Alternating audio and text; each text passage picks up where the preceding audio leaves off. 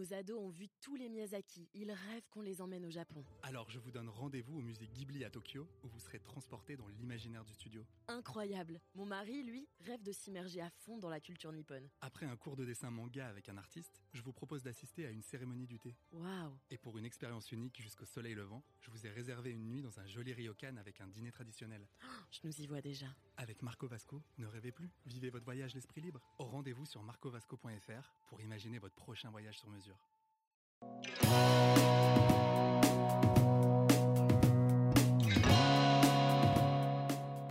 Alors bonjour à tous et bienvenue au Talk Décideur du Figaro, le Talk Décideur confiné où je reçois aujourd'hui euh, pour le Figaro euh, Maître Vey, Antoine Vey qui est euh, associé au cabinet euh, Dupont-Moretti et Vey donc, donc qui est confiné chez lui au Puy-en-Velay je crois en Auvergne. La, rue La Boétine vous, vous manque pas trop Maître? Bonjour.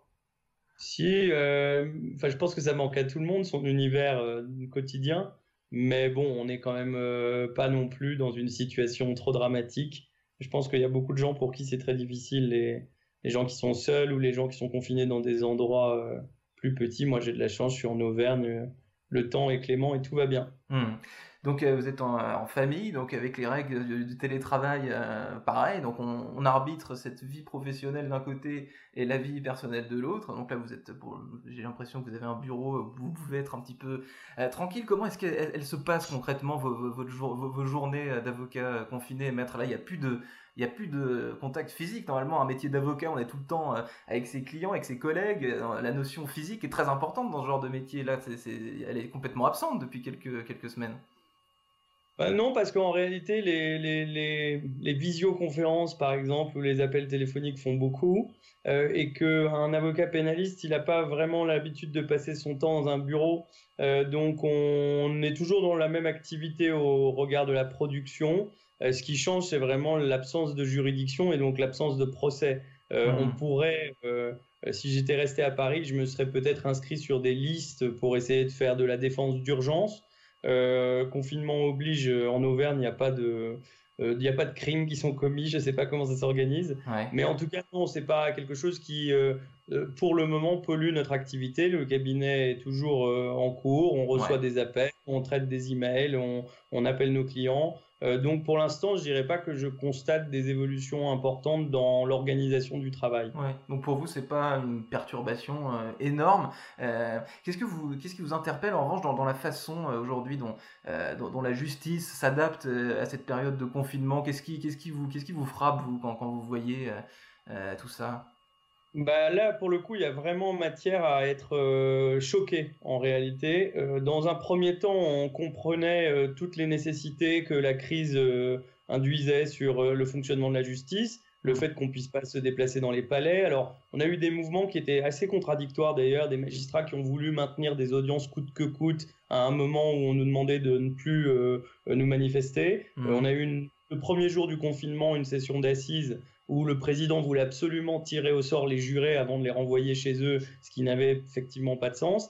Et ensuite, on a constaté, j'ai envie de dire un peu pantois, euh, euh, l'ordonnance euh, qui a organisé, on va dire, le temps de crise et qui contient des mesures qui, pour un avocat, et même si on est en temps de crise sanitaire, euh, sont totalement inexplicables et, et surtout inexcusables. Euh, un exemple que les gens peuvent comprendre, c'est le, le fait de renouveler de manière automatique la détention de gens qui euh, actuellement sont détenus et donc qui vont pouvoir être maintenus en détention sans avoir accès à un juge. Hmm. Euh, ça, c'est euh, totalement inouï et ça Mhm. n'a jamais existé dans l'histoire de notre pays. Donc ce que vous dites, donc vous, vous êtes, vous êtes choqué par la façon dont le monde de la justice s'adapte à, à cette période de confinement, il faut bien le dire, assez exceptionnelle. Est-ce que justement le caractère exceptionnel de la situation, c'est pas euh, entre guillemets, est-ce que vous pensez que le scénario n'avait pas été préparé assez en amont par le, euh, par par la justice française? Enfin, c'est, quelque chose qui était vraiment, euh, qui était complètement, enfin, c'était pas un scénario envisageable, c'est quelque chose qui pouvait pas arriver? Non, mais il y a deux choses. Première chose, il est évident que ça n'avait pas été préparé. Mm. Euh, vous avez une déclaration qui euh, dit euh, le jeudi, je crois, on ferme les écoles. Le vendredi, on ferme les bars. Le samedi, on ferme les établissements accueillant du public. Et le dimanche, dans l'après-midi, on décide de fermer les tribunaux. Mm. Euh, soit on savait déjà tout ça et il aurait fallu l'annoncer le jeudi, soit en réalité, on a compris que ceux qui mettent en place ces mesures se sont adaptés petit à petit. C'est pas pour leur faire un mauvais procès, mais c'est pour dire qu'évidemment tout ça n'avait pas été euh, adapté et anticipé. On a mmh. eu au niveau de la justice deux textes. Euh, premièrement, une circulaire ministérielle assez incompréhensible euh, qui est parue un dimanche, puis quelques heures plus tard, l'explication de cette circulaire. donc, en réalité, tout ça n'avait pas du tout été anticipé, premier point. Mmh. Et deuxième point, ça a posé des questions qui ont été tranchées, à mon sens, de, toujours de la même façon, c'est-à-dire c'est l'administratif euh, qui a prévalu. Et par exemple, on a toujours donné la primeur à la détention et jamais à la liberté, euh, ce qui est euh, un peu symptomatique de la façon dont on envisage les choses au niveau de la justice. Je vous donne un exemple. on a refusé, on a rallongé le droit d'appel pour les gens qui sont maintenus en détention, les justiciables. Mais par contre, on a maintenu ce qu'on appelle un référé détention qui permet au parquet et donc de, de, de, maintenir quelqu'un en détention et d'obtenir une audience dans les 4 heures. Hmm. Donc, on a maintenu tous les mécanismes dérogatoires, et j'ai envie de dire les plus complexes à organiser. En 4 heures, il faut se réunir ensuite chez le président de la chambre de l'instruction, enfin c'est tout un bazar. Ça, on l'a maintenu, mais parallèlement, on n'a pas donné aux avocats la possibilité d'avoir, on va dire, une mesure accélérée, qui, quand vous avez un client vulnérable euh, qui est atteint de la maladie, du Covid, ou qui a une situation très particulière en fin de mmh. peine, aurait permis d'aller beaucoup plus vite, de signaler ça à un juge et que la personne soit remise en liberté. Mmh. Donc, je considère que ça n'avait pas été préparé et que les mesures qui ont été prises n'étaient pas forcément les meilleures. Voilà. Mmh. Donc, pour vous, très, clairement, si on résume ce que vous venez de dire, donc tout ça finalement est fait de façon un peu artisanale et au jour le jour. Donc euh, là, à l'heure où les, où les médias, où tout le monde parle déjà de, l'après-crise, de, de, l'après-confinement, euh, pour vous, il y a déjà des, leçons à tirer Non, mais c'est surtout qu'en fait, malheureusement, euh, et ça tout le monde peut le déplorer, la crise va, à mon sens, mettre en lumière les carences béantes de l'institution judiciaire. L'institution judiciaire, peut-être comme l'hôpital, l'école, moi je connais pas les, autres administrations, mais l'institution judiciaire est une institution exsangue euh, mm. qui fonctionne et avant même cette crise sanitaire, c'était évident, euh, sans moyens, euh, avec des magistrats qui tiennent un petit peu les choses. Il y, a, il y, a, beaucoup de présidents de juridiction qui se sont exprimés là depuis le début du confinement pour dire que voulez-vous, ils en sont à amener eux-mêmes le papier toilette dans la juridiction mm. ou à, à siéger jusqu'à 4 heures du matin. Donc la crise va évidemment aggraver cette situation et est-ce que ça va permettre une refonte ou est-ce que ça va conduire à un écroulement? Ça, je pense que c'est ce que tout le monde se, pose comme question. Hmm. Donc, de, votre côté, si on retourne en interne chez, euh, chez Dupont-Moretti et donc avec les collaborateurs, comment ça se passe euh, Qu'est-ce que vous avez mis en œuvre avec votre associé, Eric Dupont-Moretti, que vous avez, j'imagine, relativement souvent en, conf call, comme c'est notre cas ce matin ça se passe comment? Non, avec Eric euh, Dupont-Moretti, on fait des calls, enfin des, appels téléphoniques parce qu'il aimerait pas qu'on anglicise un mot qui existe en français et on les fait pas en visio, euh, sauf euh, quand c'est quelque chose d'amusant. En fait, je pense qu'il y a plusieurs périodes. Il y a une, il y a une première période de les 15 prochains premiers jours ont été assez marrants pour ceux qui malheureusement ou enfin pour ceux qui heureusement pardon étaient pas marqués par par la maladie, qui n'ont pas de proches, etc on est retourné chacun dans nos campagnes ou alors on s'est installé un, bureau dans, nos appartements. Hmm. Et je pense l'idée de, constater qu'on pouvait communiquer, travailler, etc. Et puis qu'on pouvait aussi s'occuper un petit peu de nos petites affaires euh, n'a pas été désagréable. Là, on rentre dans une phase où euh, on mesure qu'en réalité, c'est pas une petite parenthèse et hmm. on est en train de vraiment s'organiser. Bon, pour nous, ça, on a de la chance d'être assez résistant. On, a, on a du travail, on, on est organisé pour ça et voilà. Mais mm. c'est vrai que c'est une situation inédite. Avec votre travail, justement, on en parlait un petit peu au tout début de notre discussion, mais avec, avec, vos clients, qu'est-ce que la, la, teneur des discussions, le, euh, qu'est-ce qui, qu'est-ce qui, qu'est-ce qui change, qu'est-ce que, qu'est-ce que vous, vous observez, vous qui, qui travaillez quand même beaucoup euh, ben, on observe, non, mais nous, on, nous, on l'observe dans un sens où on a des clients récurrents avec lesquels on échange beaucoup, hmm. qui continuent à avoir leurs problématiques, qui ont des questions sur comment la crise va impacter, etc. Euh, il y a évidemment une grande question qui est une ligne conductrice pour les avocats. C'est est-ce que ça remet en cause les rapports contractuels euh, Est-ce que ça doit conduire à des modifications dans mon entreprise sur lesquelles on est parfois conseillé Après, sur, euh, enfin, plutôt sollicité. Et, et et puis, deuxièmement, euh, au niveau du pénal, nous, on a beaucoup de détenus.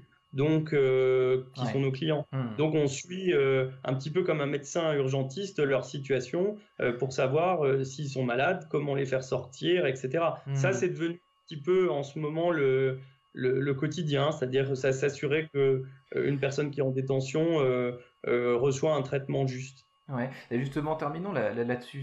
euh, on, en a un peu parlé dans, les médias, mais la, détention dans, les prisons, comment ça se passe? Le, parloir, c'est euh, c'est- terminé. Comment se passe le, con- le, le confinement bah, de, votre regard extérieur, évidemment, de- d'avocat pénaliste?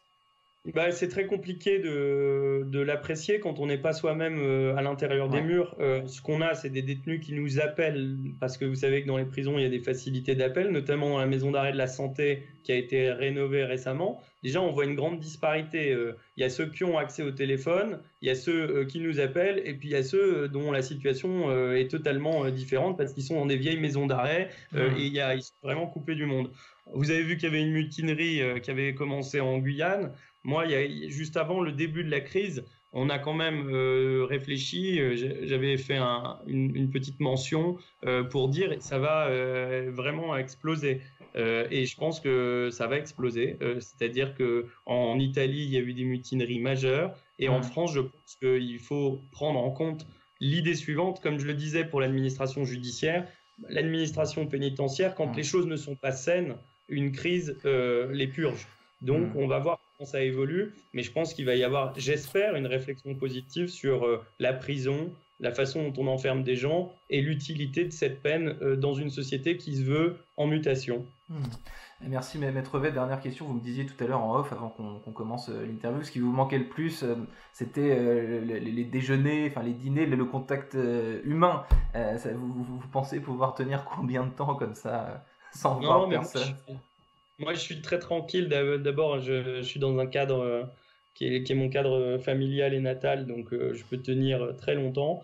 Euh, après, c'est sûr que ce qui est, ce qui est évident, c'est qu'une visio, ça remplace pas euh, Mm. euh, le fait de, de pouvoir se, se voir, euh, avoir un contact. Et d'ailleurs, pour faire le lien avec la justice, vous voyez, quand je vois que le projet de réforme, c'est de modifier les audiences par des visioconférences, bah, si vous voulez, le détenu euh, qui est dans sa, petite salle et qui voit le juge comme je vous vois aujourd'hui, Hmm. euh, pour moi, il n'a pas accès à une vraie justice. Donc j'espère qu'on va revenir rapidement au monde réel. Hmm. Cependant, moi j'ai une pensée pour ceux qui euh, ont des vraies difficultés, les gens qui ont été hospitalisés, les familles, etc.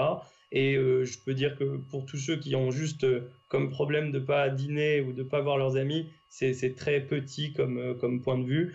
Et Mhm. donc euh, je pense que tout le monde doit être solidaire et respecter un tout petit peu euh, les, les conditions qui sont les nôtres, qui encore une fois euh, sont tout à fait supportables. Hmm. Absolument. Merci infiniment, Maître V, d'avoir d'avoir discuté dans ce talk décideur euh, confiné depuis euh, l'Auvergne et le Puy-en-Velay, je crois. Merci infiniment et bonne journée. Merci beaucoup, bonne journée à tous, au revoir.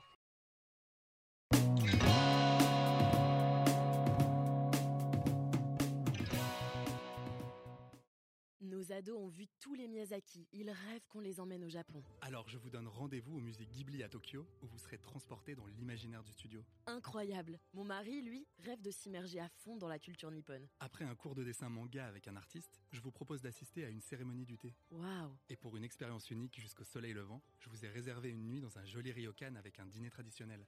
Je nous y vois déjà. Avec Marco Vasco, ne rêvez plus, vivez votre voyage l'esprit libre. Au rendez-vous sur marcovasco.fr pour imaginer votre prochain voyage sur mesure.